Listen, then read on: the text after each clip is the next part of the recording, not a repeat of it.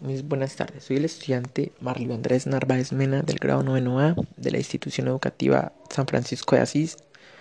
Em, y eh, bueno, el día de hoy vamos a hablar un poco sobre lo que viene siendo el impacto ambiental que, nos genera, que nos generó, bueno, que nos está generando eh, el despliegue de esa pandemia del COVID-19. Esto que pues es una crítica periodística sobre sobre ese suceso. Bueno, el impacto ambiental de la pandemia, en pocas palabras. Bueno, la cuarentena, la cuarentena por coronavirus produjo consecuencias para el medio ambiente como la reducción en la concentración de dióxido de nitrógeno ante la baja circulación de autos y la disminución de la producción industrial. Investigadores de distintas universidades públicas reflexionan sobre estos cambios y analizan sus efectos a futuro. Aguas cristalinas, aire más puro y hasta pinchos en la calle, entre tantas consecuencias negativas. La pandemia pareciera tener condiciones favorables también para el ambiente como si fuera una bocanada de aire ante el deterioro que viene sufriendo el planeta.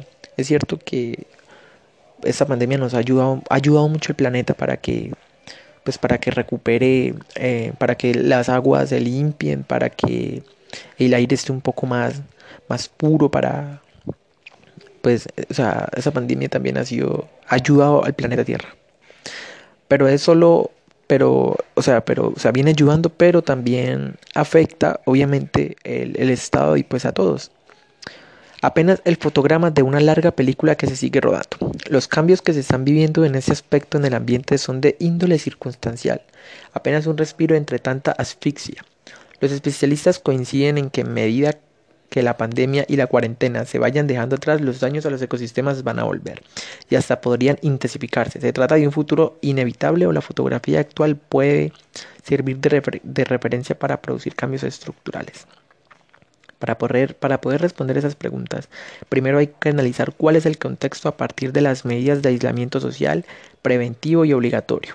El ambiente sufrió algunos cambios. Sirve como ejemplo de este el estudio que realizó el Centro de Investigación del Medio Ambiente, perteneciente a la Facultad de Ciencias Exactas de la Universidad Nacional de La Plata, y el CONICET. Constataron los niveles de emisión de gases en la semana previa a la cuarentena con los de la primera semana en la que se aplicó esta medida y los resultados preliminares indicaron que se redujo cerca del 50% de la presencia de estos gases ese dato pues es, eh, es, algo bueno, o sea, es algo bueno que, que trajo la pandemia al, al, planeta.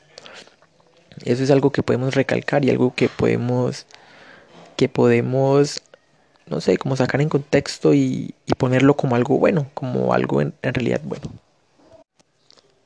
Y bueno, también vamos a hablar un poco sobre cómo ha afectado eh, la pandemia, eh, nos ha afectado eh, Em, que eh, académicamente pues a los que a los que somos estudiantes y a los docentes igual un poco bueno, em, bueno la pandemia de enfermedad por coronavirus o sea COVID-19 ha provocado una crisis sin precedentes en todos los ámbitos en la esfera de la educación, esta emergencia ha dado lugar al cierre masivo de las actividades presenciales de instituciones educativas en más de 190 países con el fin de evitar la propagación del virus y mitigar su impacto.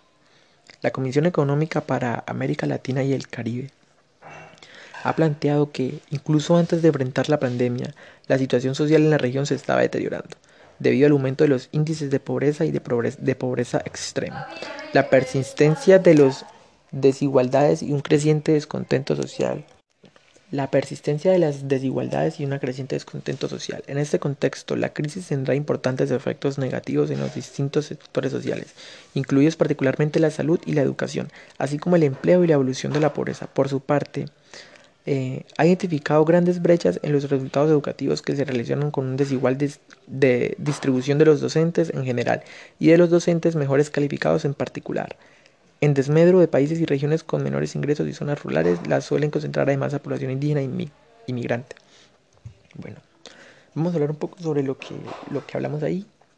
Eh, tratar de explicar un poco. Eh, esta pandemia sin duda nos, nos tomó por sorpresa a todos. Nadie se la esperaba, nadie esperaba que este año fuera así. Pero, pero pues no podemos solo eh, tomarlo como un año malo, sino también como un año de reflexión y un año bueno. Eh, hay algo muy malo en, que hubo, que pasó, o sea, algo que afectó mucho el cierre de los colegios y es a los niños o a las personas pobres, o sea, con pobreza extrema o, o, muy, muy pobres de colegios de pueblos o indígenas. Esa pandemia, sin duda alguna, o sea, los mayores afectados son ellos porque no tienen los recursos para estudiar virtualmente, ni para enviar trabajos, ni para nada. Eh, esto que eso es algo pues triste porque pues porque cuántos de esos niños no querrán no, querrán estudiar no querrán no querrán llevar una vida buena y, y por culpa de esa pandemia pues quizá no siguieron estudiando este año y y bueno eso es algo eso sí es algo triste en fin eh, esta pandemia nos ha enseñado muchas cosas la vida es muy valiosa. La vida hay que, hay que disfrutarla con responsabilidad, pero hay que disfrutarla porque, porque nunca sabe cuándo o en qué momento se nos va a arrebatar. Así que se nos va a ser arrebatada. Así que, bueno, terminé